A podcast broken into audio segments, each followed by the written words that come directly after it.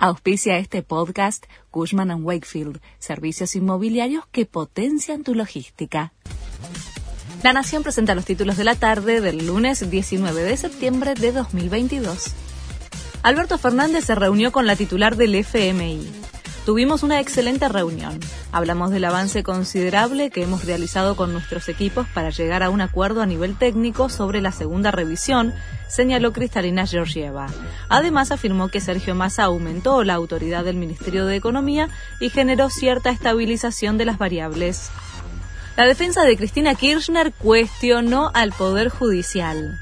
Es el menos democrático. Los jueces no se eligen por el pueblo, dijo el abogado de la vicepresidenta Carlos Beraldi al comenzar hoy el alegato de la defensa en la causa vialidad. Además, aseguró que la Fiscalía, que pidió una condena de 12 años de cárcel para la exmandataria, incurrió en mala praxis.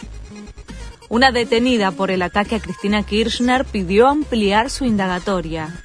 Se trata de Agustina Díaz, la joven presa desde hace una semana por los mensajes que se mandaba con Brenda Uliarte.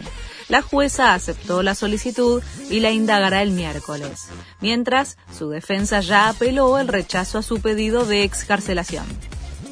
El último adiós a la reina Isabel II.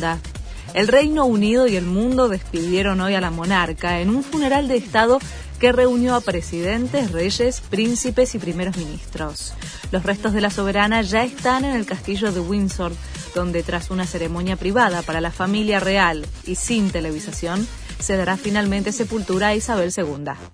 Continúa la fecha 20 del torneo de la liga.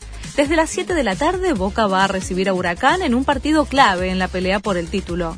Los Ceneices están segundos con 35 puntos, mientras que el Globo ocupa el cuarto lugar con 33 unidades. Además, juegan hoy Arsenal y Aldo Civi, Independiente contra Unión, Argentinos Atlético de Tucumán y Estudiantes contra Defensa y Justicia. Este fue el resumen de Noticias de la Nación.